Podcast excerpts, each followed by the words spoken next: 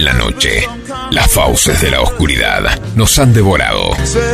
El caminante nocturno nos invita a descubrir las más fascinantes composiciones y melodías del rock.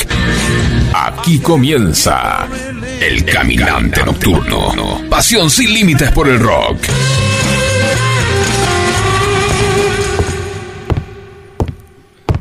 Eran casi las 10 de la noche y yo estaba desesperada por volver a casa. Pasó un colectivo, lo corrí y me subí sin siquiera mirar a dónde iba.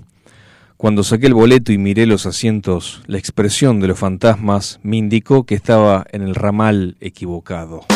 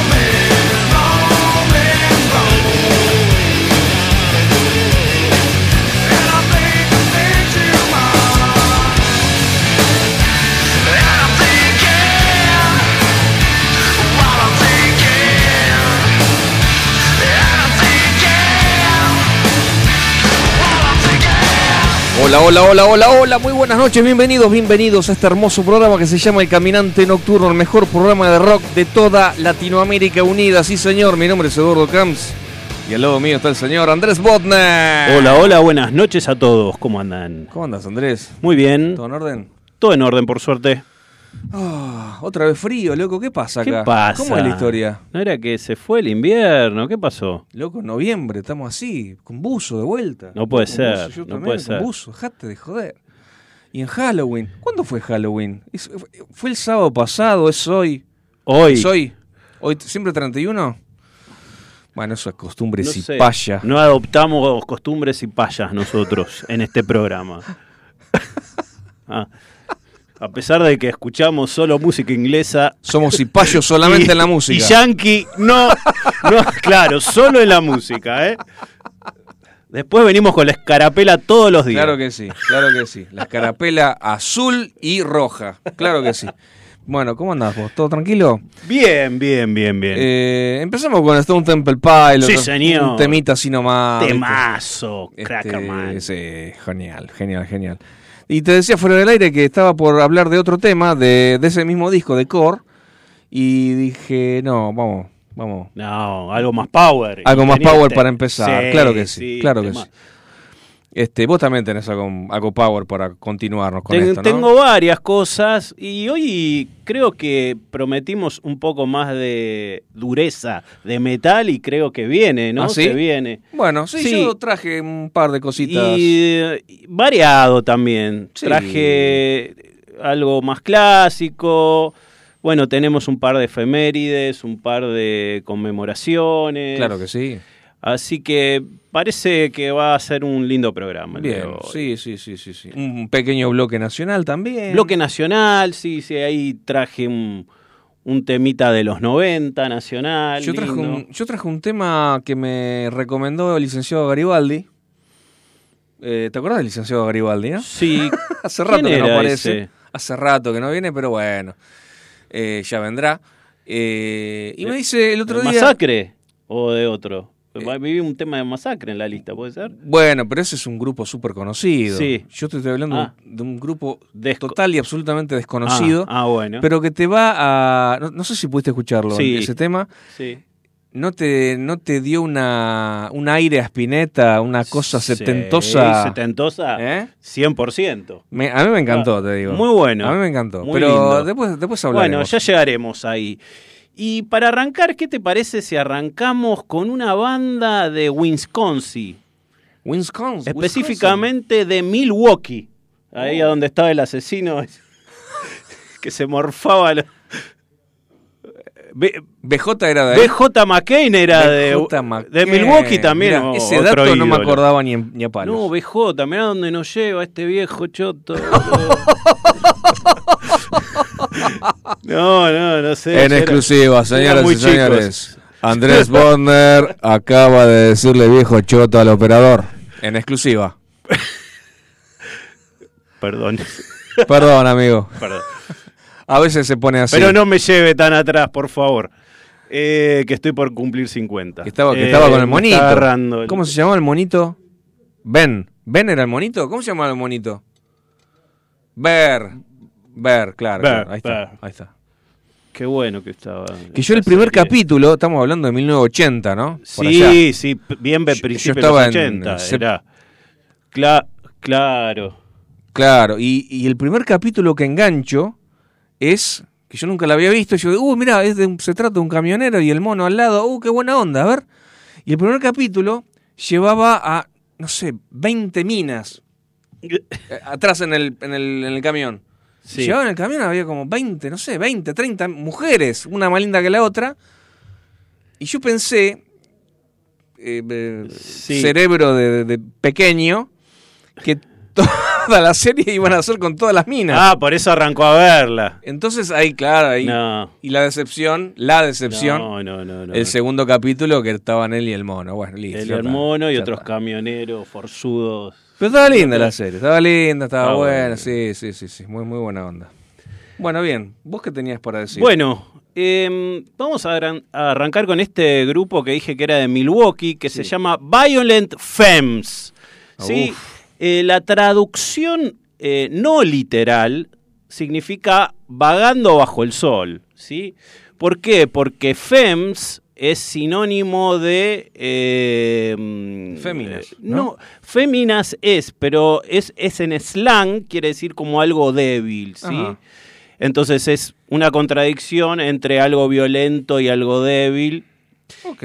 Y, vos. y esta banda está catalogada de folk punk. La Folk verdad, punk. es una cosa que no existe, que es totalmente mentira, pero yo entiendo por qué. ¿Por qué? Porque estos tipos, es un, es un trío en, en principio, tocan con mucho con guitarra acústica, pero tiene un estilo de cantar muy punky, o muy post-punk, digámoslo. Uh. O sea, raro. Mm, de principio de los 80. Ok. De principio de los 80 es como si fuese un- una banda de post-punk, pero que usa mucho guitarra acústica en vez de usar tanta distorsión. Entonces quedó un estilo raro, una banda bastante under. ¿Está?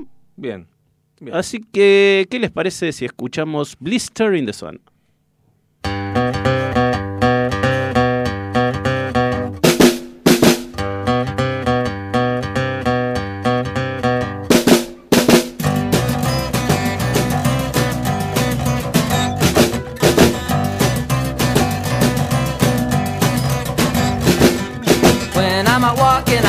My stuff, and I'm so strung out. I'm high as a kite, I just might stop to check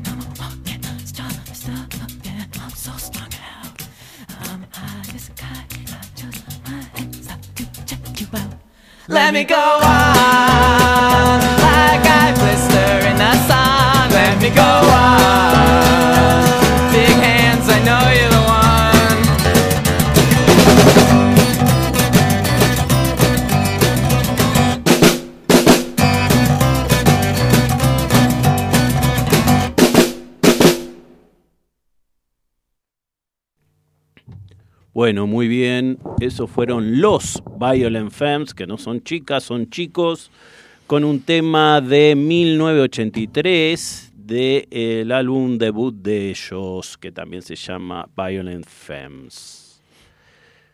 Yo casi te, te lo traducía como féminas violentas. Claro. O chicas violentas. Sí, pero como eh, Femmes, viste el, que ahora no el machismo no existe más, pero antes existía el machismo. Ah, no sabía. Sí, y el femenino era el, el- ¿cómo es? El sexo débil. Claro, Entonces, en slang era como débil, ¿viste? claro, claro, claro. Los, los débiles violentos. Bueno, Bueno, son bien. esas cosas que se le ocurren para ponerle nombre a los grupos, ¿no? y ahora tengo otro nombre de grupo A ver. complicado también. Se llama Manic Street Preachers. ¿Y cuál sería la traducción? Predicadores callejeros maníacos. Ah, bueno, eso, eso estaba bien. Eh, está bien, pero está buenísimo el nombre. Está muy bueno. Pero le dicen Manix, nada más. Para no complicarla. Está bien. Los seguidores le dicen Manix. Una, Perfecto. una banda galesa. Mira. ¿Estamos? Banda galesa. eh, muy conocidos porque tienen letras bastante tipo eh, inteligentes, entre comillas, políticas y filosóficas. Y esto también, mira, otra derivación del punk. Viste que yo siempre los primeros dos temas son punk. Bueno, este es un punk con derivación. A ver. Glam punk. Glam Ot- punk. Otra boludez que no sé, a, esto, a, a gente crítica que por qué se les ocurre decir eso. En Qué realidad, loco. todo esto es rock alternativo, puede tener influencias punk, obviamente lo, lo tiene. Claro. Y, mm, y estos debutaron, estos chicos, debutaron con un disco que se, se llamaba Generation Terrorist. ¿Sí? Generación de terroristas. Y dijeron, este es el mejor álbum de la historia del rock y va a vender más de 16 millones de copias. Si no hace eso, si no vende esas copias, nos retiramos. Lo dijeron antes de vender el primer disco. A la mierda. ¿Y qué pasó? No vendieron 16 millones de copias, pero no se retiraron. o sea, le fue bien, le fue muy bien, ganaron varios premios, vendieron mucho, eh, sobre todo en Europa, en Inglaterra obviamente, en, en su Gales, y mm, tuvieron un éxito, digamos, a finales de los 80 y todos los, dos, eh, los 90 y los 2000. Ya tienen como 20 discos encima Ah, la Son- miércoles. Sí, es una banda muy reconocida, sobre todo mucho más en Europa que en Estados Unidos, por esto de que eh, tienen un estilo, si querés, Britpop de alguna manera, con también influencias medias punky, media hard, y que bueno, son del gusto más de aquel lado del, del océano que de este. Bien. Em, a ver, ¿qué más teníamos para decir de esta gente? El, el líder se llama Rich, Richie James Edwards, era el líder y compositor de la banda, y en un momento desapareció el tipo. El tipo tenía problemas, obviamente, con drogas y demás, pero un día lo fueron a buscar y no estaba más. Oye. Para, no estaba más, lo buscaron un año, Ey, dos años, epa. tres años, el tipo no lo encontraron nunca más. No se sabe qué pasó. ¿Vos podés creer? No se sabe qué pasó. No se sabe qué pasó.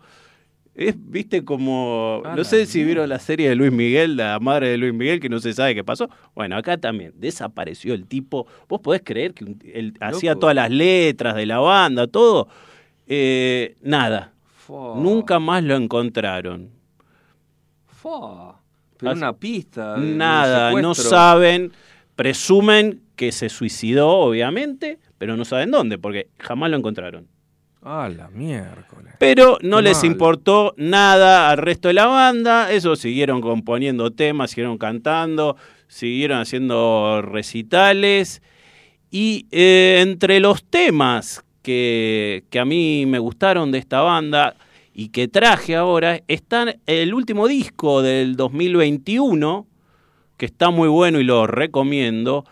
Y el tema se llama Your Love Alone Is Not Enough y tiene como invitada eh, cantando a Nina Persson, que era la cantante de Cardigans. No sé si Ah, se recuerdan. resuena. Claro que sí. ¿Sí? Esa, love me, love me, say that you love me. Te sale igualito. Sí, sí, ahora sí la reconozco, pero total. Era más finito, bueno, no me No, sale. no, no, pero no, posta, posta. Este, bien, bien. bien. Eh, sí, ya sabemos cuál es.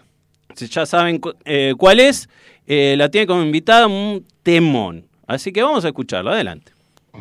Your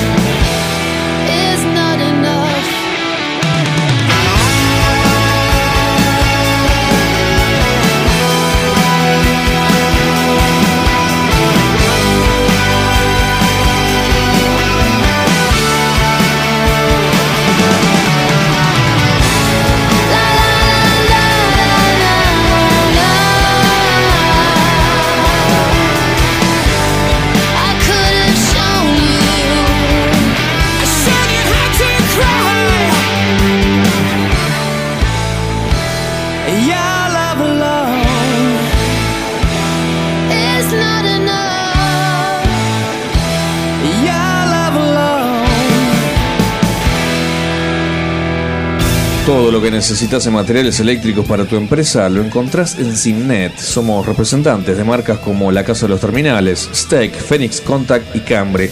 Tenemos instrumental de medición, marca Fluke y Amprobe. Para identificación, Brother, Daimo y Brady. Para más información podés ingresar a www.simnet.com.ar o mandarnos un WhatsApp al 11 39 50 05 19. Envíos a todo el país. Pasión infinita por el rock. El caminante nocturno. Qué, temazo el de Qué lindo. lo- pero lo ¿eh? tenía, lo tenía. Sí, sí, ese. Muy lindo tema. Hermoso y hermoso disco de 2007. O sea, tiene sus, sus añitos ya. ¿eh? Y yo seguramente la escuché en la radio. En muy, la radio, muy radial esto, sí, Sí, sí, total, sí, total. hermoso. Muy lindo, muy lindo. Bueno, si quieres mandar un audio, WhatsApp, texto, lo que vos quieras, criticando o alabando, o lo que sea, eh, podés hacerlo al 11 71 63 10 40. 11 71 63 10 40. eh, para, lo que, para lo que vos quieras. Bueno, Bueno. eh, vamos a un bloquecito, un bloquecito metalero, pero que en realidad es rockero, no es Sí, tan no es metalero. Cortamos con tanta dulzura, ¿no? Sí, sí, sí, sí, sí. Tanta dulzura hace mal a los dientes. Eh. Mira, los chicos de qué más, hablando de dulzura, me regalaron un chupetín. Ay, a mí también. Así, mira qué lindo. No sé por qué será.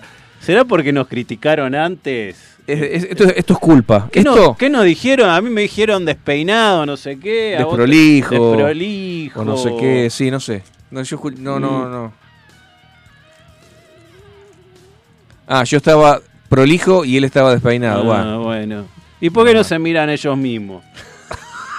Entonces, Eh. de, de culpa nos dejaron un cada Claro, exactamente. Fue por eso nada más. Bueno. Eh, bueno, Motorhead, señores. Sí, señor. Motorhead. Les tengo que explicar No, quién es Motorhead. No, no no. digas nada de Motorhead, ¿eh? Lemmy Kilmister, nada, no, no, Nah. no, no, no hace, fa- no hace falta. Lemmy, Lemmy es Dios, Si bueno, estás acá escuchando El Caminante, no te vamos a no hace explicar que- falta explicaciones, ya aprendiste hace un año y pico que estamos acá, ¿eh? no hace falta más explicaciones con Motorhead. Vos ya sabrás que por allá por el 2015 murió Lemmy Kilmister, físicamente no existe más Motorhead, eh, pero así todos los muchachos, los, los de la compañía discográfica, los managers, Sí. lo- toda la, la gente de saco y corbata que, que- que está en el, en el show business, este, necesitan seguir facturando porque necesitan llevar su eh, dinero a la mesa, ¿verdad? Eh, entonces, ¿qué hicieron? Con, el, eh, con estos días, bueno, justamente hoy es Halloween, esta fiesta cipaya que festejan Sí. allá en Yanquilandia. Sí. Eh, dijimos, ¿por qué no sacamos, eh, elegimos cuatro o cinco temas de, de Motorhead y sacamos un EP que se llame, Mot- en vez de Motorhead, Motorwin, o sea, una- un cruce de palabras no muy mataron. ingenioso entre Halloween y Motorhead. Motorwin. Y como primer tema de este EP, un tema hermoso que es el, el- ¿cómo, se, ¿cómo se traduciría? El cuco, el hombre de la bolsa. Sí, exacto. The Boogeyman. Señoras y señores, Motorhead. Adelante, por favor.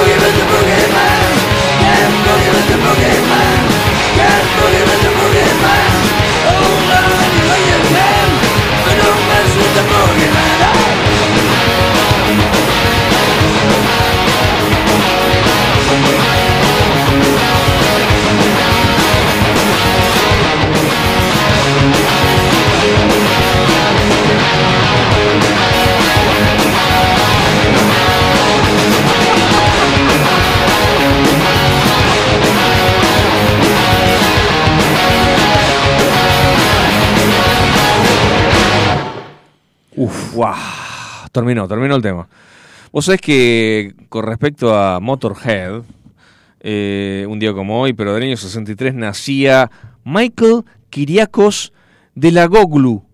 De la Oglu. ¿Eh? De la Oglu. Mejor conocido ¿Ah? como Mickey D. Mickey D. El batero de. Ajá. El batero de, de Motorhead. Sueco él. Eh, y sabés que hace desde el año. de- bueno, desde que se. Eh, desde que murió Lemmy Kilmister, este, ahora tiene un, tiene un laburito, agarró una changuita. ¿Un curro? A ver. Sí, es el batero de Scorpions. Ah, bueno. Está bien. Pequeño currito. Bien. Hizo bien. Sí, señor. Eh, y, si, si, y, si, y si continuamos hablando de efemérides, hoy 31 de octubre, día de Halloween, Sí. Eh, un 31 de octubre del año 94 se lanzaba el álbum de estudio, eh, jaja, eh, el álbum de estudio llamado Euthanasia, que no sé, nunca supe exactamente cómo se pronuncia, pero es algo así como... Youth Eh. Claro, eh, euthanasia eh, es una especie de mezcla de dos palabras, de juventud y de eutanasia, Eutanasia. como diciendo, Sí. flaco, nos estamos, la juventud se está muriendo. Eh, es del año 94, es muy, muy bueno y esto marca, digamos, un, un cambio de rumbo en el, en el trash muy acelerado y muy ácido a que hasta ese momento tenía Claro. Eh, Megadeth, eh, el grupo del Colorado de la gente, el colo de la gente, loco. Y es, digamos, una es un disco un poco más calmo. Es, es todo lo que puedo decir. Es un Totalmente, más sí. calmo. Más tranquilos, como que bajaron un par de cambios y se dedicaron a hacer temas más, un poco más elaborados y más yendo para otro lado. Eh, para corroborar, ¿tenés- ¿querías decir algo No, más? no, no, para nada. Para corroborar lo que estoy diciendo, te invito a escuchar Sangre de Héroes, Blood of Heroes, Megadeth. Adelante, por favor.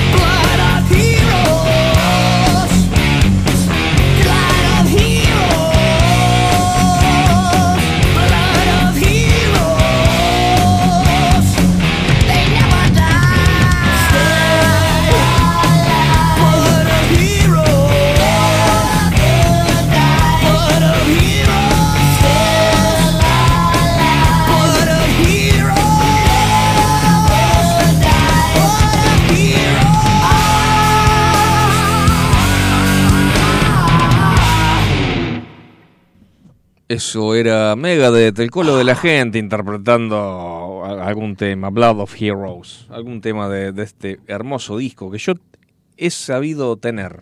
Lindo, más soft, ¿eh? ¿Qué Sí, tranca, tranca, se, se podía escuchar, Se podía escuchar. Claro, por los primeros discos de, de, Megadeth era, era difícil de escuchar, Sí, era difícil, sí, sí. era difícil.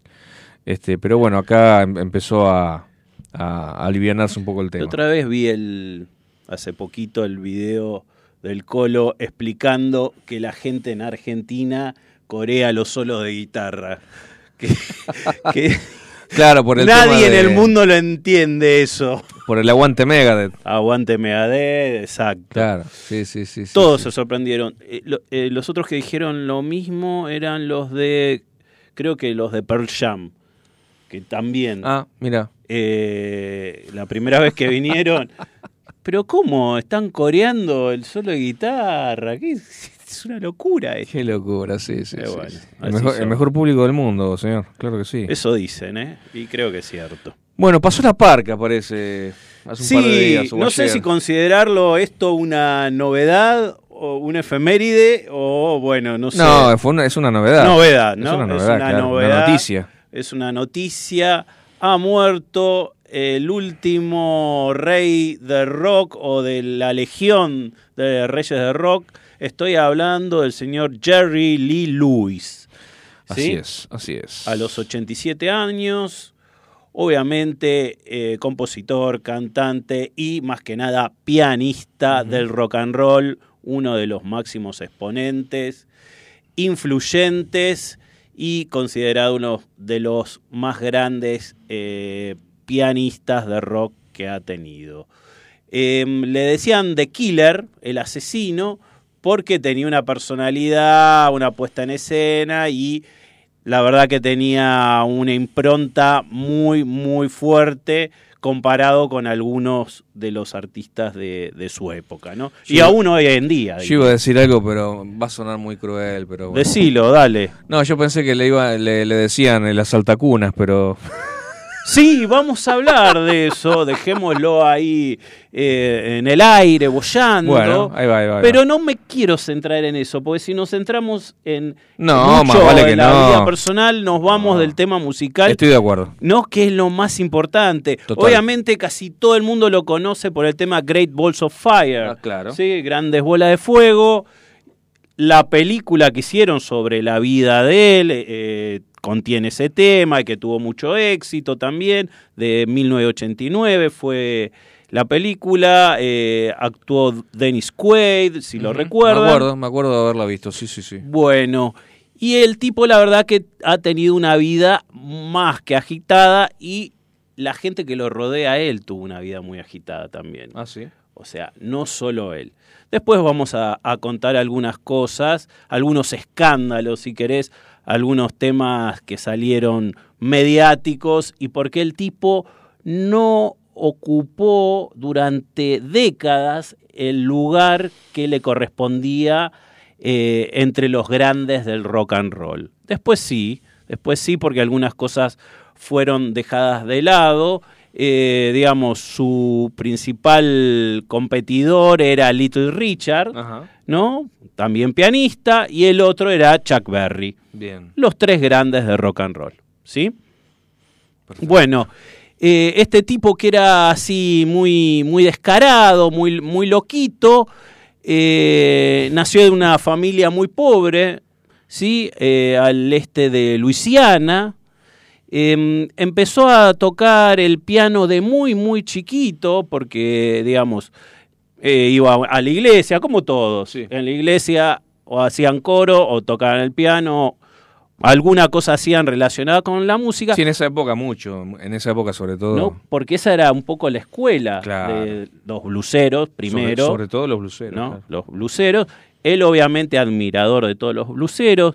Decían que el, que el pibe tenía 14 años y se iba a los tugurios a escuchar a los negros tocar. Mucho gospel, exacto. El gospel era, digamos, la base de todo. Y, y él se iba a los tugurios con 13, 14 años nada más. Ahí aprendió a tocar el piano y, a- digamos, su gusto por el blues, si querés, Ajá. y el rhythm and blues. Eh, los viejos, ¿qué hicieron? Tuvieron que hipotecar su granja, como eran muy pobres, para poder regalarle un piano para que el pibe, que era un prodigio, pueda tener alguna oportunidad de progresar. O sea, flor de, sacrificio hicieron los padres. Eh, y la verdad que les fue bastante bien, sobre todo en la primera época, estamos hablando de bien a principios de los 50, Ujú. años 50, donde el tipo ya iba a los bares, iba a los lugares que, que tocaban, como hablábamos, lo- los bluseros, y ya le pedían que, que haga temas, que, que componga algún tema, a pesar de no haber grabado nada todavía. Em, resulta que en, 1960 en 1956, después de leer un, un artículo sobre Elvis, eh, se manda y viaja a Memphis, ¿sí? Donde estaba Elvis, grabando. Y dice, yo quiero grabar un disco en la misma compañía que era Sun Records, nada más y nada menos. Y hizo una prueba y le fue muy bien y dijeron, bueno, entra, pibe. La verdad que te vamos a grabar eh, algún tema. Entonces, en 1956 le dijeron, acá tenés otros dos tipos que son muy grosos, o tres en realidad. Elvis, que un poco era su referente, a, pesar de que tenían más o menos la misma edad. Carl Perkins, que era uno de los más grandes composi- compositores también de rock and roll. Y el gran Johnny Cash. Ah, ah, esa era la, la famosa, el, el grupo del millón de dólares. Exactamente, Million Dollar Quartet. ¿Sí? Uno más loquito que el otro. Con claro, todos porque eran los cuatro principales referentes del los rock principales referentes de rock and en roll. ese momento. ¿sí? Entonces, a partir de ahí es que él salió, eh, adquirió un poco de fama y ya el siguiente año sacó su primer single. Él no, por lo general, él no escribía todos los temas, sino que a- le seleccionaban, como ya sabemos, en esa época había tipos que escribían temas y tipos que los interpretaban. Era el más, él era más intérprete y arreglador. Bien. Agarraba un tema medio pedorro, medio que, que la podía pegar y le daba su impronta. Y eso pasó con la canción que vamos a escuchar ahora, que se llama Whole Lotta Shaking Going On, que quiere la traducción más o menos es un montón de sacudidas están pasando. Tema muy controvertido, hace referencia a lo que ustedes piensan, prohibido en todas las radios al principio, hasta que el tipo empezó a vender por millones y ahí todos lo querían llevar a su radio. Así que, ¿qué les parece si escuchamos este gran tema? Adelante.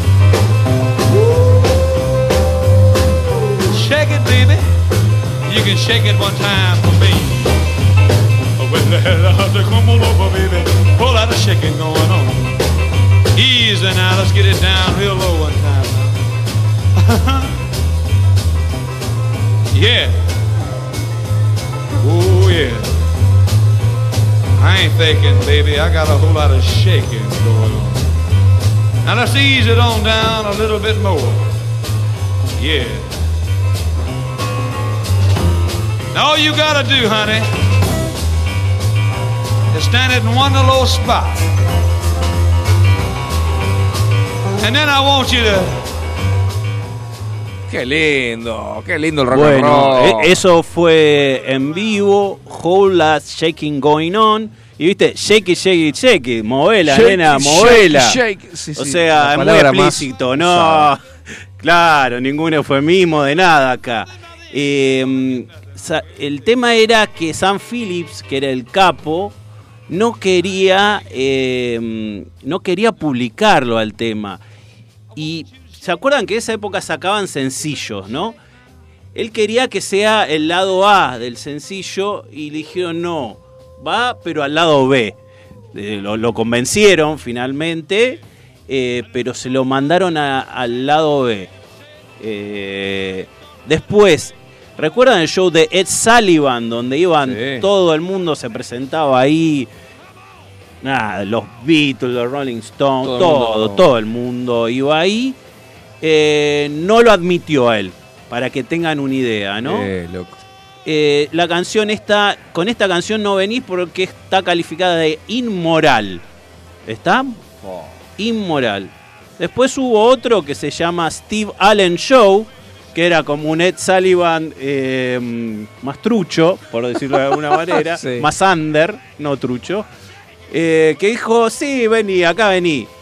Después de eso vendió 6 millones de discos este tema. Espectacular, espectacular. 6 millones de discos. Ed Sullivan, toma. Muy bien, muy bien. Le tapó la boca. le tapó la boca. Claro. Bueno, seguimos recorriendo un poco a este gran, gran artista y como habíamos dicho, tuvo una vida bastante agitada en todo sentido y sobre todo en sentido amoroso. Resulta que el tipo tuvo... ¿Cuántas esposas puede tener un- una persona? ¿Cuántas? A ver, digan.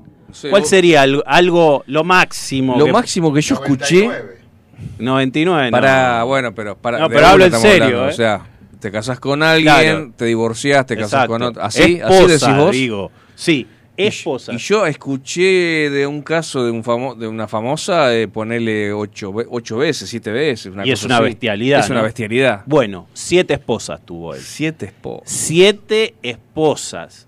Creo que la última es, fue a los 76 años. ¿Está? Zarpado. Bueno, el tema es así. Él arrancó, la primera esposa fue a los 14 años. ¿Sí? La esposa tenía 17 y el 14. ¿Está? Hija de un predicador. Él lo que dice, obviamente no iba a durar mucho. Y no. Hija de un predicador, shake it, shake it baby, no, no va. Se separa. Eh, viene la segunda. Eh, bueno, vas a tener un hijo conmigo.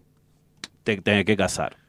Listo. No, no es que el tipo se quería casar ni nada, iba a Eh, tener un hijo, ¿Edades? te casás. Todavía no sabemos qué, qué edades tenía. Va, yo no lo sé ahí. Eh, pero parece que fue bajo amenaza de los hermanos de la chica. Ah, bueno. Qué Que la dejaste embarazada, mi hermana, te tenés que casar. Obviamente, eh, lo que no le dijo a, lo- a los hermanos de esta nueva novia o esposa es que él no se había separado de la anterior. Buah. Y bueno, bueno, esos son Eh, detalles. Son, cosa de papeleo son detalles. Em, tuvo un hijo, entonces tuvo este hijo. Este hijo creció y a los 19 años tuvo un accidente al volante y Uh, palmo. De ahí el Ah. tipo se deprimió, alcohol, drogas y demás. Tercer matrimonio, ¿sí? Con Mayra Gale Brown. Y acá es donde su vida de estar con Elvis, con Johnny Cash, cayó al último de los infiernos. ¿Sí? Se casó con su sobrina de 13 años. ¿Está? Él tenía Claro. 22. No, no, no. Él no. tenía 22, se había separado, no. Ah, yo, yo también pensé que era no la prima. era la prima, Ah, mira. Era la... Ah, sí, era la prima. perdón. Ah, bueno. Sí. Ahí va. Sí, perdón, era la prima, no Ahí era sobrina. Era la prima. Se casó con la prima de 13 años. No, todo mal. Pero, el, a ver, el padre de esta chica tocaba con él en la banda. Exactamente, ¿No? exactamente. Yo me acuerdo de la película. Era, sí. el, era el bajista de la banda de él. O sea, a partir de esto, el tipo obviamente medio que lo escondía, se fueron de gira, la llevó. Cuando bajan del avión, se fueron a Inglaterra. Bajan del avión, van un par de periodistas a preguntarle y... ¿Y quién es esta chica que vos estás abraceado? Le dice un periodista. Ah, es mi esposa. No, O sea, no, no hacía falta que diga eso. Para nada. Nadie lo sabía. Había quedado muy Es la, es la en su presidenta, es la Claro, presidenta del club de fans. Es, Lo que eh, quiera. Es mi que prima, que la traigo acá porque quería conocer. Inglaterra. Bueno, resulta que a los dos, tres días lo deportaron. no, loco. Todo mal. Y de ahí su carrera en picada. No lo quería, no querían grabarlo, no lo querían llevar a ningún programa. Obviamente la justificación es que en las zonas pobres de Luisiana, cuando yo era chico, que me casé a los 14, esto era común. Sí, pero ya cuando él tenía 22 y ella 13 ya no se veía tan bien. Claro, por supuesto. Estamos. Claro, obvio. Bueno, igual estuvo creo que 12 años casado con esta chica. Ah, du- duró bastante. Duró, tuvieron hijos, em, nada. Digamos que es algo que es parte de su vida, que le influyó muchísimo, pero que el tipo siguió adelante con eso. Claro, ¿sí? claro. Siguió adelante. 12 años. Vos sabés que yo con mi señora estoy hace 28 y yo siempre le pregunto, ¿y falta mucho? Ah, Pero no, no. ¿Y? no, no me, ¿Qué no te con- dice? No me contesta, no me contesta. Pero bueno, continúa, por favor. Bueno. Perdona la introducción. No, por favor. Eh, y así siguió. Se estuvo casado con otra mujer más, que resulta que a los pocos meses apareció muerta en una piscina. Uy, no, loco. Todo mal. Otra. Se casó con la sexta. ¿Y qué le pasó a la sexta? Murió por sobredosis.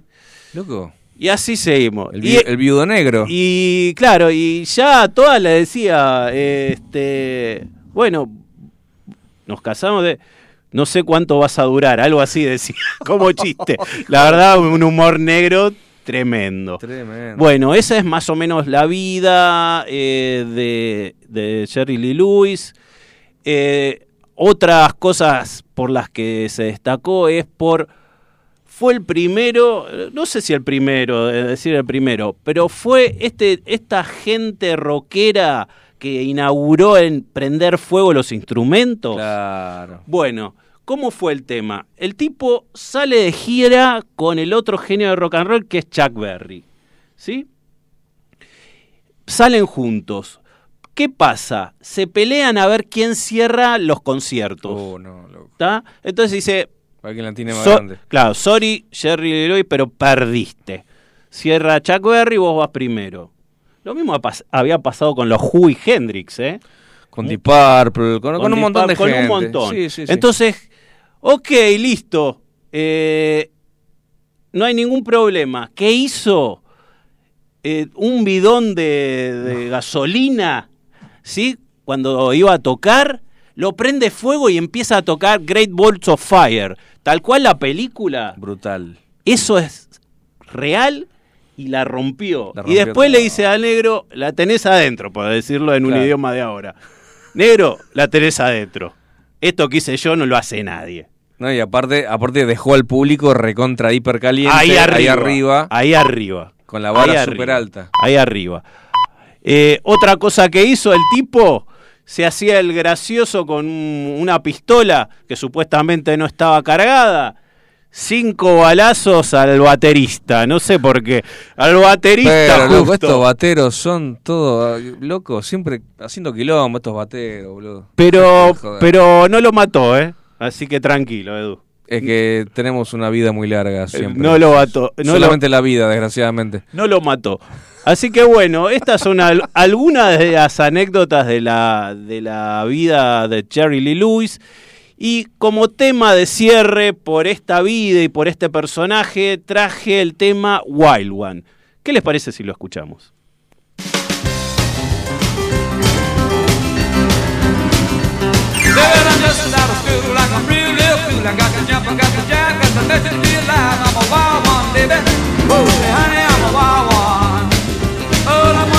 I'm shaking, baby, gonna keep on moving, baby. Don't you count my style, I'm a real wild one. Come on, baby, shake it all night long. Shake it, baby, baby, till it become off the bone. I'm a wild one. Hey, baby, I'm a wild one. I'm gonna keep you shaking, baby, gonna keep on moving, baby. Don't you count my style, I'm a real wild guy.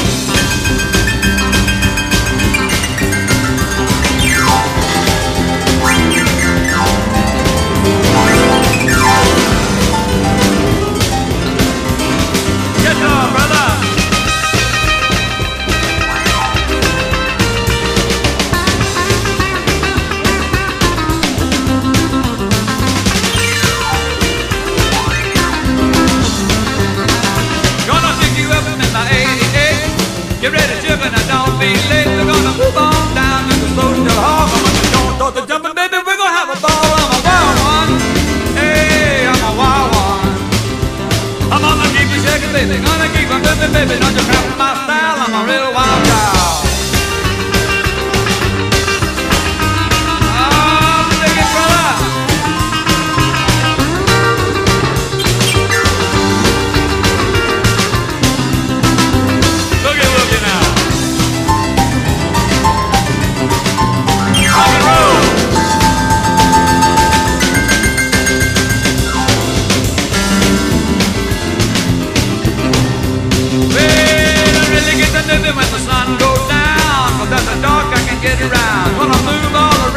around, I'm making hop. I'm gonna start to bop I just can't stop. I'm a wild one, baby.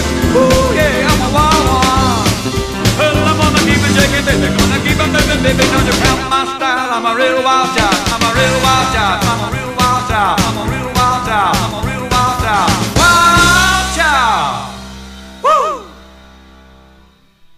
En FM Sónica nos vamos a una pequeña pausa. Si querés, mientras tanto, sintoniza otra radio para ver si encontrás algo mejor. Aunque creemos que no. Aunque creemos que no. En la 105.9 iniciamos nuestro espacio publicitario. En la noche de Vicente López. Sabemos lo que te gusta. Este aire. Tenés los programas. Las voces. FM Sónica. Sonido perfecto. Podríamos hacer una promo más extensa, donde les contamos qué hacemos, pero ni nosotros lo sabemos. A las puertas del delirio, martes, de 20 a 23 horas. Me quedo con vos, yo sigo de largo, voy a buscarte. Qué noche mágica, ciudad de Buenos Aires. Después de más de 10 años en Sónica. ¿Nos amás o nos odias? Nos da igual. Y está muy bien Yo sé que lo necesitas. A las puertas del delirio, martes, de 20 a 23 horas.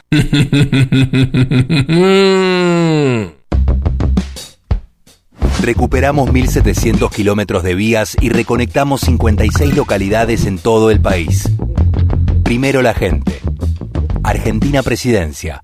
Los caminos del conurbano no son lo que yo esperaba, no son lo que yo creía, no son lo que imaginaba.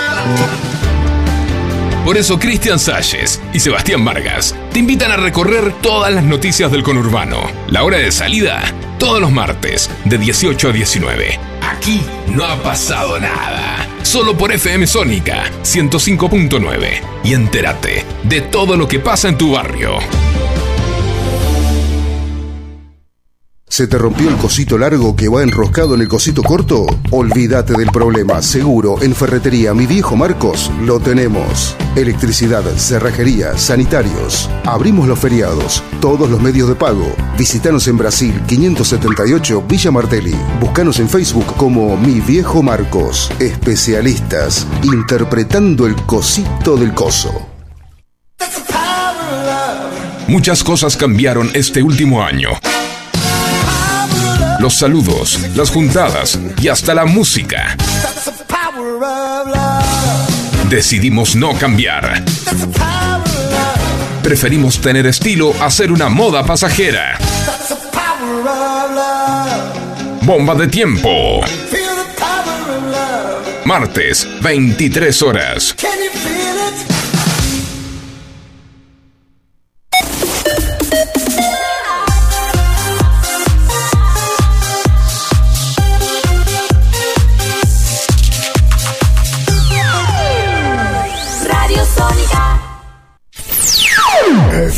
Sónica. Sonido incomparable.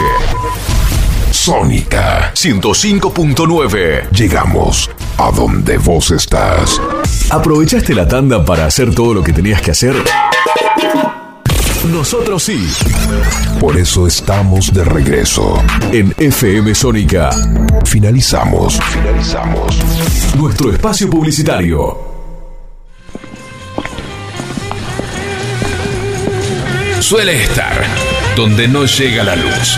El caminante nocturno. Lo mejor del rock. Con Eduardo y Andrés. Por FM Sónica. Muy bien, empezamos el segundo tiempo, Perfecto. señor. Vos sabés que el otro día me mandó un WhatsApp el licenciado Garibaldi. ¿Qué cuenta, licenciado? Y ¿Está de gira? ¿Qué? Sí, está de gira. Está Ah, de gira. Sí, sí, sí, con, con varios, este, varias bandas al mismo tiempo. Y, y vos sabés que me contaba que mm, él es medio fanático de una banda acá que se llama Ambassador. Sí. Hacen hard blues o, o heavy blues, una Sí. cosa así. Sí. Eh, muy buena. Hemos pasado un par de temas eh, hace unos Sí, meses. lo recuerdo. Y ahora se van a presentar en Capital y, y como teloneros aparece una banda que se llama Valle Inquietante. Ajá. No lo tengo. Valle Inquietante, yo tampoco lo tenía. Escuché este tema, me dice. Escuché este tema, así como habla él. Escuché este tema. Eh, Valle Inquietante. Yo digo, qué raro. Música, música media jiponga. Eh, tienen un disco que se llama. Escuché cómo se llama el disco. A el ver. único disco que tienen. Música horrible para gente joven. Bueno. Pero de horrible vos sabés que no tiene nada. Y es un. Es. Es, tiene una onda muy jiponga, es cierto, pero muy espinetiana, Sí, muy de los años sí. setenta y pocos, Sí. del rock nacional. Eh, está eh, son, son cuatro personas las que la componen, cuatro músicos, Fernando Liciotti en guitarra y voz principal, Mariano Savid en batería, Damián Tustanotsky, e- este me parece que viene de la de El Calabria, Sí, sí, el sí, Tano, sí, el de Tano. Calabria, eh, en bajo, y Facundo Mancilla en teclado y voz. Señoras y señores, vamos a escuchar un tema que se llama Desamándote, Valle Inquietante. Adelante, por favor.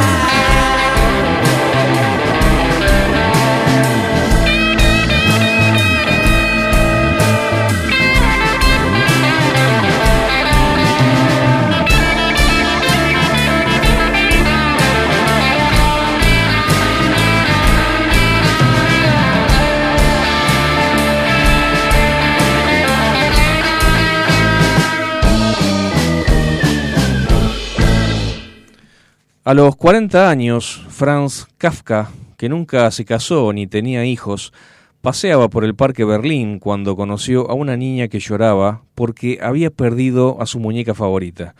Ella y Kafka buscan la muñeca sin éxito. Kafka le dijo que se reuniera con él al día siguiente y volverían a buscarla. Al día siguiente, cuando todavía no habían encontrado la muñeca, Kafka le dio a la niña una carta escrita por la muñeca que decía, Por favor, no llores. Tuve un viaje para ver el mundo, te escribiré sobre mis aventuras. Así comenzó una historia que continúa hasta el final de la vida de Kafka. En sus cuentos, Kafka le leía las cartas de su muñeca cuidadosamente escritas, con aventuras y conversaciones que la niña consideraba adorables. Finalmente Kafka le trajo la muñeca, compró una y había vuelto a Berlín. No se parece en absoluto a mi muñeca, dijo la niña. Kafka le entregó otra carta en la que la muñeca escribía Mis viajes me cambiaron. La niña besó a la nueva muñeca y la trajo feliz a su casa. Un año después, Kafka murió. Varios años después, ya la niña adulta, encontró una carta en la muñeca. En la pequeña carta firmada por Kafka decía, Todo lo que amas probablemente se perderá, pero al final el amor volverá de otra manera. Bueno, quizás la muñeca era roja, como la canción de Masacre, Masacre, muñeca roja.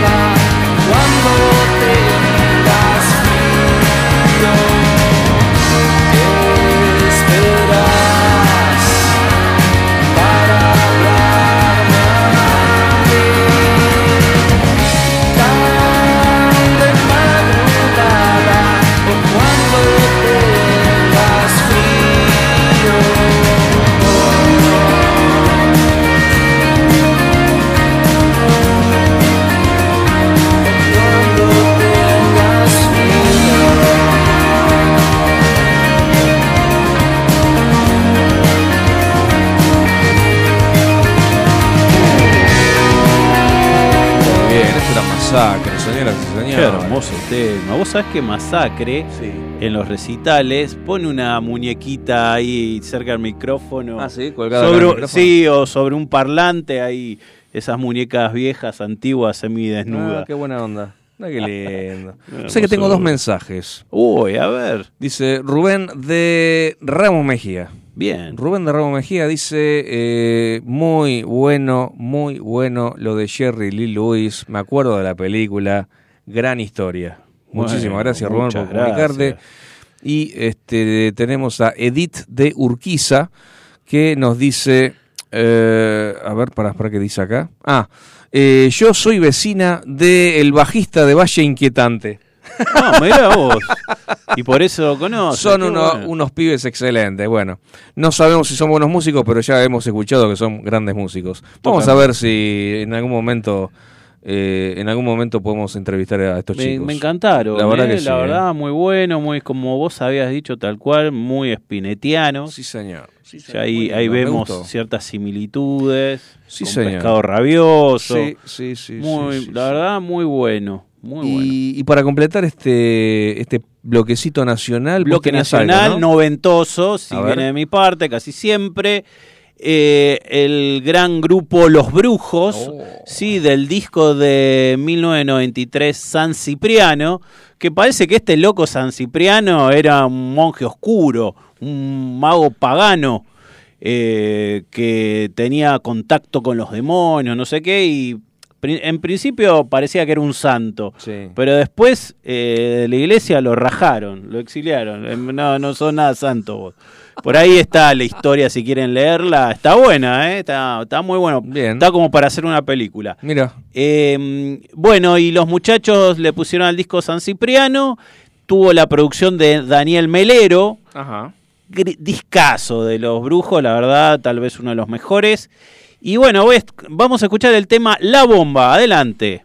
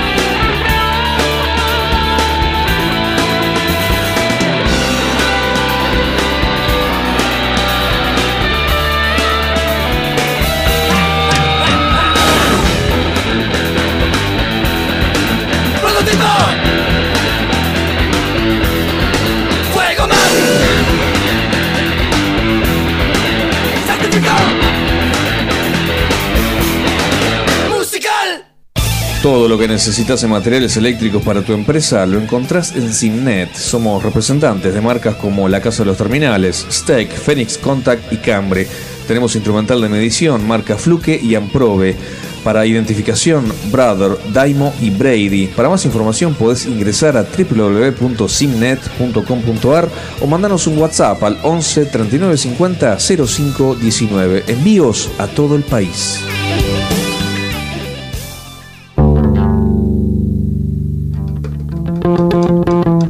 En la noche de los lunes, de FM Sónica, las ciudades alumbran. Nunca van a dormir. Nos quedamos despiertos con vos. El caminante nocturno. Hasta las 23.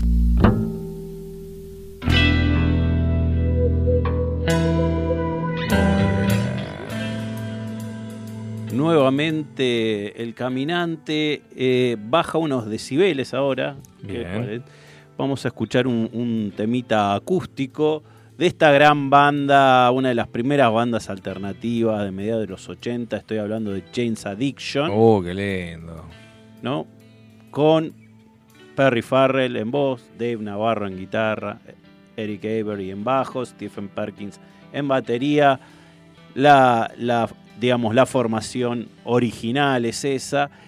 ¿Y por qué se llama James Addiction? ¿Alguien sabe? Levante la mano. Pues tenía una vecina que era Jane, que... Exactamente, y la historia es así. Eh, esto contado tal cual por Perry Farrell, ¿no? Que fue el que armó la banda. Dice, alrededor de 1984 alquilé una casa grande en Wilton, cerca de Hancock Park, justo en el corazón de todo lo bueno de Hollywood. ¿Está? Bueno, ponele. En Los Ángeles. Sí, sí.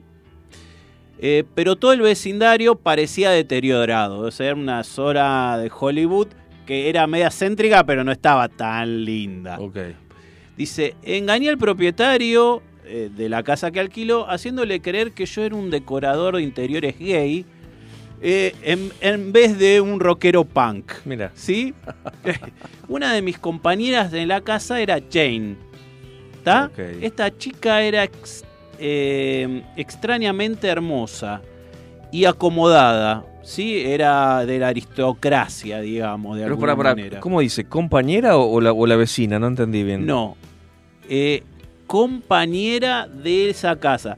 Ella como. Él como que la subalquilaba. Era tan grande Ah, la casa. ok, ok, tenía varias habitaciones. Viste que ellos hacen eso. sí, sí, sí, sí. Eh, se juntan varios en una casa grande que tiene distintas habitaciones y cada uno hace su vida Bien, en cada habitación. Esto en Estados Unidos es bastante común. Eh, entonces, esta chica era como que uh, él subalquilaba y era compañera de cuarto de la casa. Claro. ¿sí? Resulta que esta chica eh, cayó en las manos de la droga, estaba en el circuito de droga de Los Ángeles y se había enamorado de un traficante llamado Sergio. Ok. ¿Está?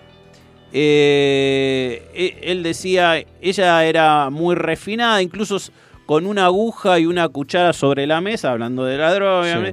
sabía cómo hacerlo de manera delicada, de alguna manera. Y en base a esto, digamos, para dar un poco homenaje a, esta chica que fue compañera de él y, y justo él estaba en la formación de la banda, es que él le puso James Addiction. Y el tema que traje se llama Jane Says. También es un, es un homenaje a, a esta chica. ¿Y qué les parece si lo escuchamos? Adelante.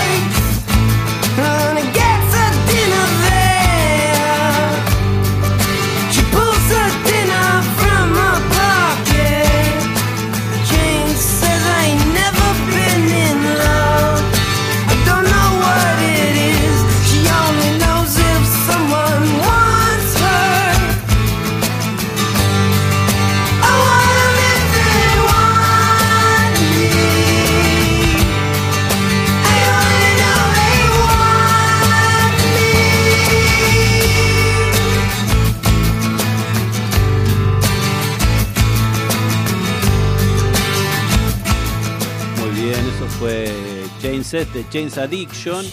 ¿Vos sabías, Edu, que James Addiction eh, es del primer disco este, de 1987 de James Addiction? El primer disco fue en vivo.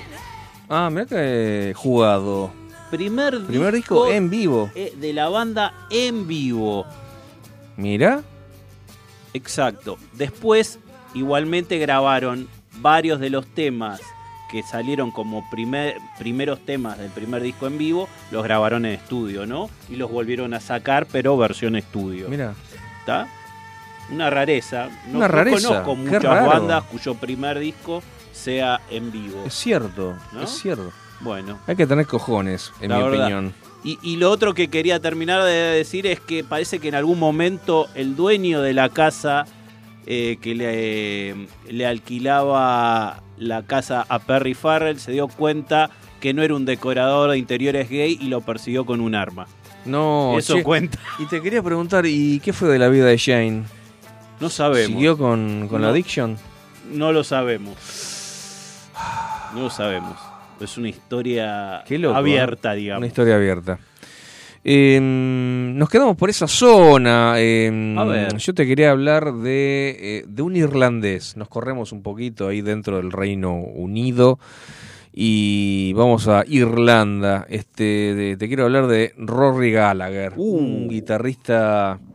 Cuando a Hendrix Eximio. cuando a Hendrix le preguntaron qué se siente ser el mejor guitarrista del mundo, Hendrix respondió, no sé, preguntale a Rory Gallagher. Total. Eh, nacido el 2 de marzo del 48. Bueno, te voy a comentar así muy rápidamente quién era Rory Gallagher. Ahora lo vamos a disfrutar. Eh, estamos en, en un periodo del programa donde estamos dos, eh, dos, eh, dos cambios menos. Sí. Tranquilo, venimos tranquilos. Por el momento. Por el momento. Después se pudre, pero por ahora estamos bien. Rory Gallagher eh, debutó como guitarrista profesional a los 15 años Me en un sexteto que se llamaba Fontana, bueno, Sí. es anecdótico. Y parece que en el, eh, en el año 66 creó un power trio llamado Taste. Con Taste lanzó los discos Taste y On the Boards, dos Sí. discos muy buenos, realmente muy, muy interesante, pero debido a problemas eh, entre sus miembros, disolvió la banda y, e inició su carrera en solitario en el año 71. Y largó con un disco llamado Rory Gallagher, así, como ah, él. ok. Eh, el tema que vamos a escuchar es de ese primer disco, del disco debut de Rory en el año 71, pero te quiero contar una, una anécdota Sí. y, y un par de datos más. Eh, este disco, eh, que es de blues rock, por supuesto, Rory Gallagher, eh, del año 71, eh, digamos que es más o menos, o sea, ven- venían en, en ese tono blues rock de, de- de la banda de Taste, digamos, eh, algo similar, digamos, ¿no? Creo que te, eh, te interrumpo un segundo. Sí. Taste, si más no lo recuerdo, estuvo en la isla de White. ¿no? Sí, señor, así es. Ok, Así es. Y obtuvo este disco el puesto 32 en los UK Albums Charts. Eh, bastante Bien, interesante, siendo decente. el debut, siendo, digamos, de una de un, de un intérprete que recién estaba dando a conocer. Eh, desgraciadamente, vos sabés que Rory murió a los 47 años, muy, muy joven, Ah, muy mira. joven, pero fue algo, una, una, una mierda cómo murió, es decir, eh, fue, a ver, eh, o sea, desarrolló una, una fobia a los aviones, una fobia a las Sí. alturas, a los aviones, qué Sí. sé yo. Entonces le recetaron un medicamento, ese medicamento le, le hizo pelota a los, el hígado, el hígado, no sé qué pasó con los riñones, bueno, el asunto que murió por los riñones. No. no. Porque además, este, eh, a ese medicamento le, se le sumó mucho alcohol y mucha falopa. Claro. Entonces, me imagino. eh, bueno, ahí está. No eran solo los medicamentos. ¿no? Eh, y como te contaba al principio, eh, él, digamos que se recibió de guitarrista profesional a los 15 años. Pero a los 15 años, claro, para ser guitarrista, ¿qué necesitas? Una guitarra. A los Sí. 15 años, dice, corría el año 1963, y se compró su primera guitarra, una Fender Stratocaster, no, Ah, bueno, no cualquiera. bien, ¿eh? No cualquiera, no, no, no, un, un, un- un Fime, no, no, no, no, no, no. Una Fender Stratocaster.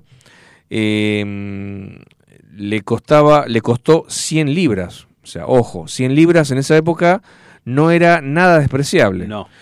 Y fue pagando de a plazos y a escondida de sus padres. Mm. O sea, no sé de dónde sacaba la guita, bueno, en fin. Fabricada en el año 61, bueno, fue su fiel compañera hasta que falleció a los 47 años de edad. Le tenía tanto aprecio que incluso en una ocasión arriesgó su propia vida para protegerla. Estamos hablando de la guitarra, no ni de su novio ni de su esposa, ¿eh? de su guitarra.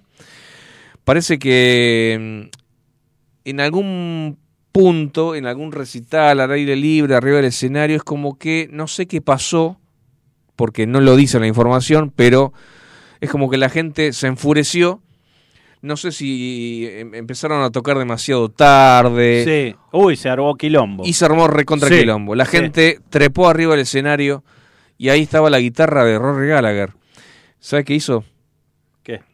Eh, la abrazó y La cubrió, y la cubrió y se, y se- o sea, digamos, se acostó, digamos, con la guitarra hacia abajo, cubriéndola con todo su cuerpo Sí. y se ligó de patadas y de lo mandaron, la gente le pegó una paliza y lo mandaron al hospital, estuvo en el hospital internado dos semanas. Pero, No. pero su guitarra Fender Stratocaster quedó a salvo, señoras y señores. Y con esa guitarra tocaba esta hermosa canción I Fall Apart, Rory Gallagher. Disfruta.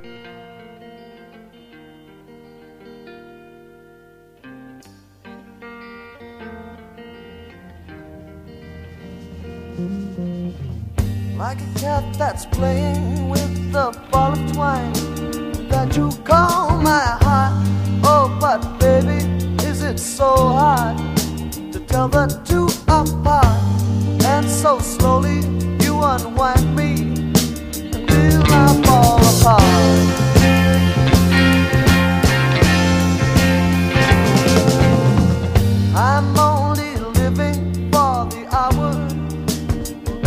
See your face.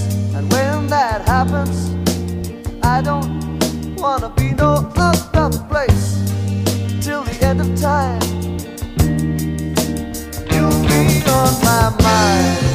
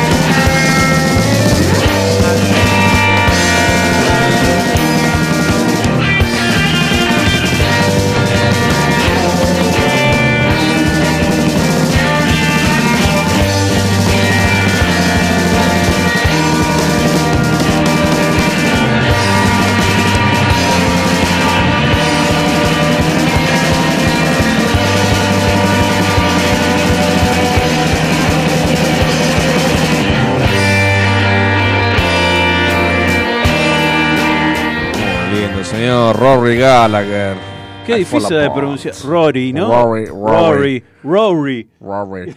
Rory. Qué lindo, qué lindo. Vos me decías que desde el año 91 un, un amigo metalero... Contá esa historia, por favor, me encantó. Yo tenía un amigo eh, metalero. Cuando arranqué la Facu, me hice amigo de un pibe amante del heavy metal. Como vos, Edu, pero más, me parece. No, más, más, claro. Mucho más. Sí. Me llevaba al parque Rivadavia a comprar los, los, los cassettes.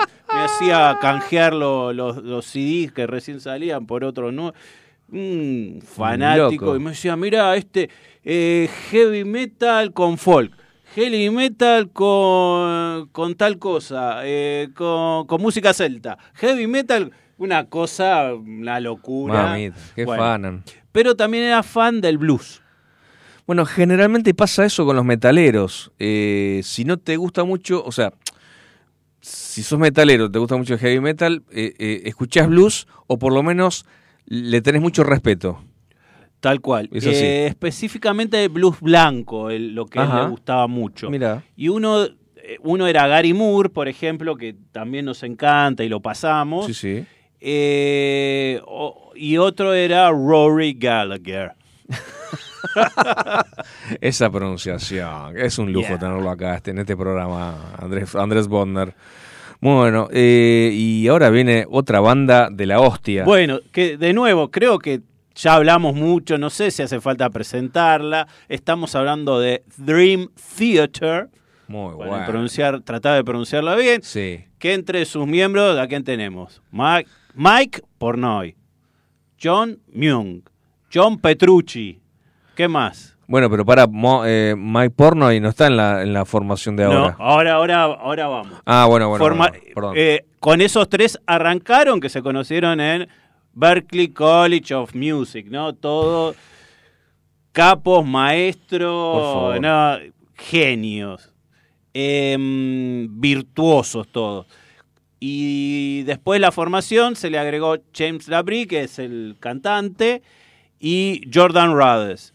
Y en el 2010, Pornoy se fue, se rajó, ¿no? y Después entró varios Mike años. Mangini, Mangini, es otro que es otra bestia. terrible ¿no? batero, total. No sé, ahí ya te pregunto a vos, Edu. O sea, entró otro casi tan bueno o, o tan bueno como Mike, como Mike como Portnoy. Mike Portnoy. Yo soy fan de Mike, Ok. sinceramente, pero no, Mangini es un bruto, bruto batero. Bueno, leí por ahí la eh, cuando tuvieron que cambiar todo, la cantidad de bateristas que probaron. Todos de sesión, todos Uh. tipos que tenían formación eh, clásica casi. Mamita. Una que- cosa... eh, Qué presión ahí. no trajeron a gente que, que no podía leer una nota. O sea, eran todos recibidos del Berkeley College of Music. no.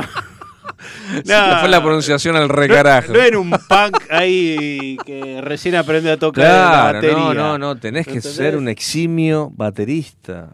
Eh, Estos tipos están todo el día, eh, Todo el día, todo el día. Y, y- y está muy interesante cómo hicieron las sesiones, por ahí lo leí, eh, para encontrar a los bateristas y cómo lo Fo. anunciaron. Que los fans estaban desesperados y le mandaban cartas Ma, al grupo preguntando: ¿y quién va a reemplazar a Mike? ¿Y quién va a reemplazar? porque deja una, una vara muy alta. Claro, ahí, ese ¿eh? era el Es un tema. batero de la hostia. Eh, y Aparte, bueno, qué que- memoria, porque son todos, son todos temas muy intrincados. Muy intrincados. muy difíciles técnicamente de tocar, Sí, son sí, sí, con muchos sí. ambientes, muchos ida y vuelta.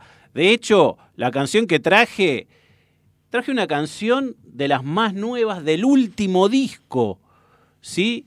Eh, de ellos, la canción se llama The Alien y leí la crítica de un tipo que te dura, dura nueve minutos y medio la canción, obviamente no la vamos a pasar entera, y te dice cómo arranca con la voz y haciendo unos coros, después viene Petrucci con la guitarra y, lleva unas melodías, y toda una descripción de la canción, de decir, bueno, esto que lo escribió Mozart, que, o sea, claro. Después en el minuto tanto hay un pasaje eh, emocionante donde baja la guitarra y entra el bajo. Bueno, nosotros no estamos para tanto, pero sí estamos para reconocer que este es un temazo eh, de su último disco de estudio y vamos a escuchar The Alien. Adelante.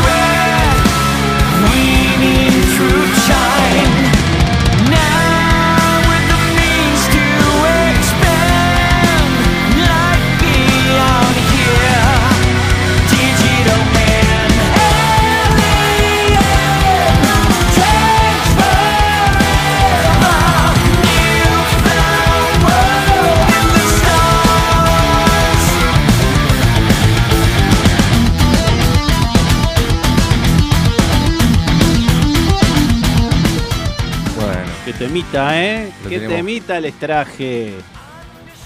Pará, pará, que est- están, está mostrando en Canal 11 el, el- el beso que le dio Juana Lucía en la, en la algo casa muy de Gran importante, Hermano. ¿no? Sí, no, no, sí, sí. sí. No, vos sabés que anoche estaba, estaba ¿De sin qué habla, dormir. Willis? No sé de qué me estás hablando. No sé, me pone el, gran- el gran hermano acá. este- este- Cambia, poné algo de rock. Poné, poné crónica, así chorrea sangre un Claro, poquito. a- algo más rockero. Ahora que vamos a poner heavy metal. Hablando de heavy metal, vos sabés que te, te traigo una, una historia, pero de un personaje, de un actor. Sí. En realidad, estamos hablando de Christopher Lee. Christopher Lee. Que ya de por sí, el- este hombre murió en el año 2015, a los 93 años. Sí. Ya en la pantalla era, era una leyenda. Obvio. El tipo cómo empezó, bueno, en, en papeles eh, pequeños, por supuesto, allá por los años 30, 40, y este su gran papel, su primer gran papel fue el Conde Drácula, nada menos. Lo recuerdo. Entonces eh, ya se hizo se hizo famoso en ese momento por el Conde Drácula, eh, después de Two Faces of Dr. Jekyll del año 71, bueno. Señor.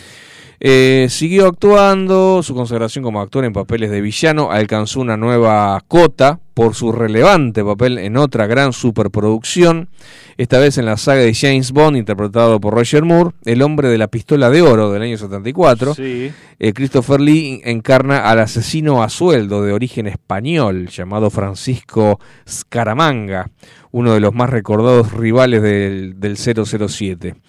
Después, bueno, nada, este, también dio vida al conde de, Roche, de Rochefort en Los Tres Mosqueteros, bueno, en fin, varios, eh, varios personajes que, eh, digamos, eh, lo, o sea, hicieron que su figura de actor alcanzara niveles bastante altos, digamos, bastante, Totalmente. bastante altos. Hasta que, bueno, eh, hubo ahí, tuvo un, un, digamos, un, sufrió un- una especie de encasillamiento, porque el- al tipo se lo conocía como, este, como Drácula, ¿viste? Eh, recibió bueno pequeños papeles luego en Sleepy eh, Sleepy Hollow y más tarde en Charlie y la fábrica de chocolate Eh, y después escuchá en George cuando George Lucas inició el rodaje de la segunda trilogía de Star Wars le ofreció a Lee el, Sí. pro- el papel del conde Dooku. Pa- eh, Peter Cushing eh, había trabajado en la primera trilogía interpretando al gobernador eh, Wihuf Tarkin, de modo que Lee aceptó el papel para la segunda y tercera entrega de la saga, episodio 2, El ataque de los clones, y episodio 3, La venganza de los Sith. O sea, el tipo estuvo en la guerra de las galaxias, además. Eh, y también que, esto- que por este papel, uno de los últimos que ha, que ha hecho, El Señor de los Anillos Sí, señor, ahí lo recordamos el todo, papel ¿no? de Saruman. Sí. ¿eh?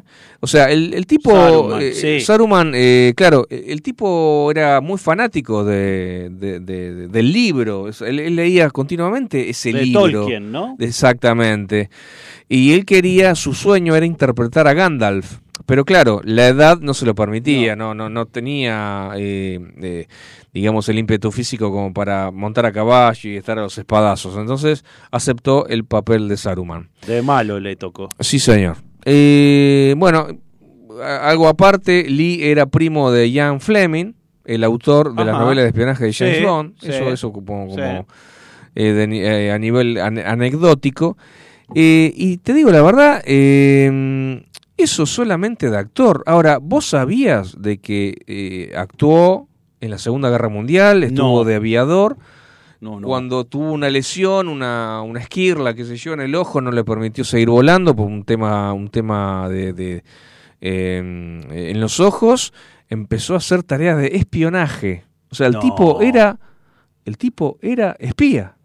¿Y actuó en 007? Sí. Está jodiendo.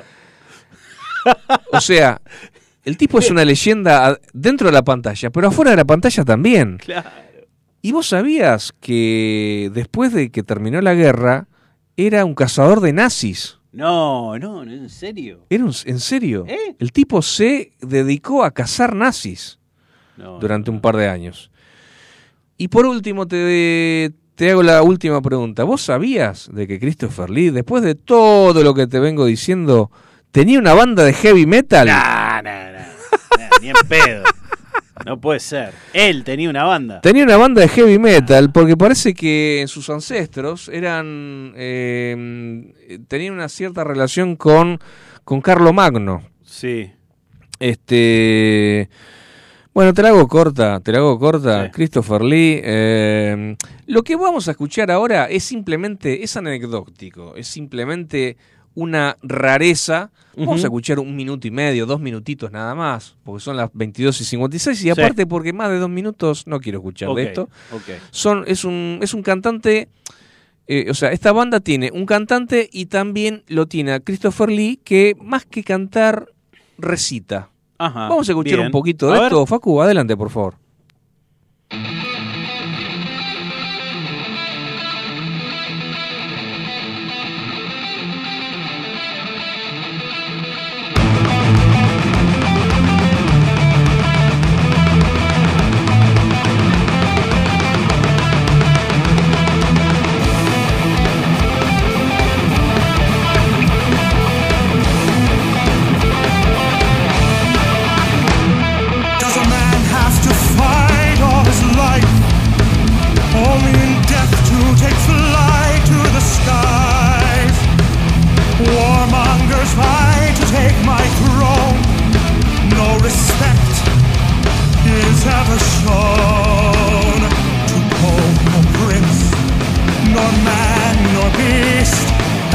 Steal our cattle for to feast.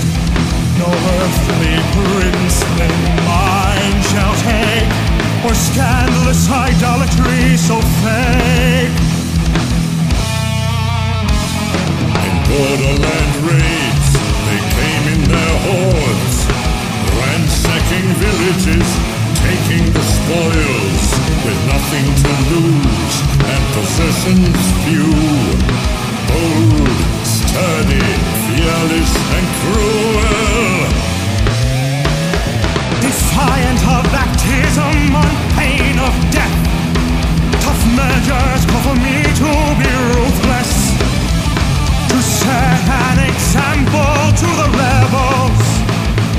Draconian for their worship of devils.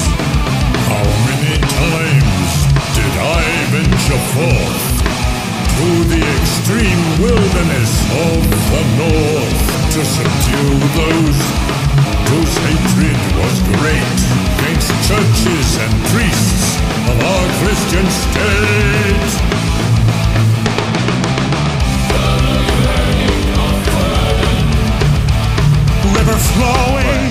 Esto es simplemente anecdótico. Sí, O sea, sí, totalmente. Simplemente quería, quería contar la Ujú. historia, ¿eh?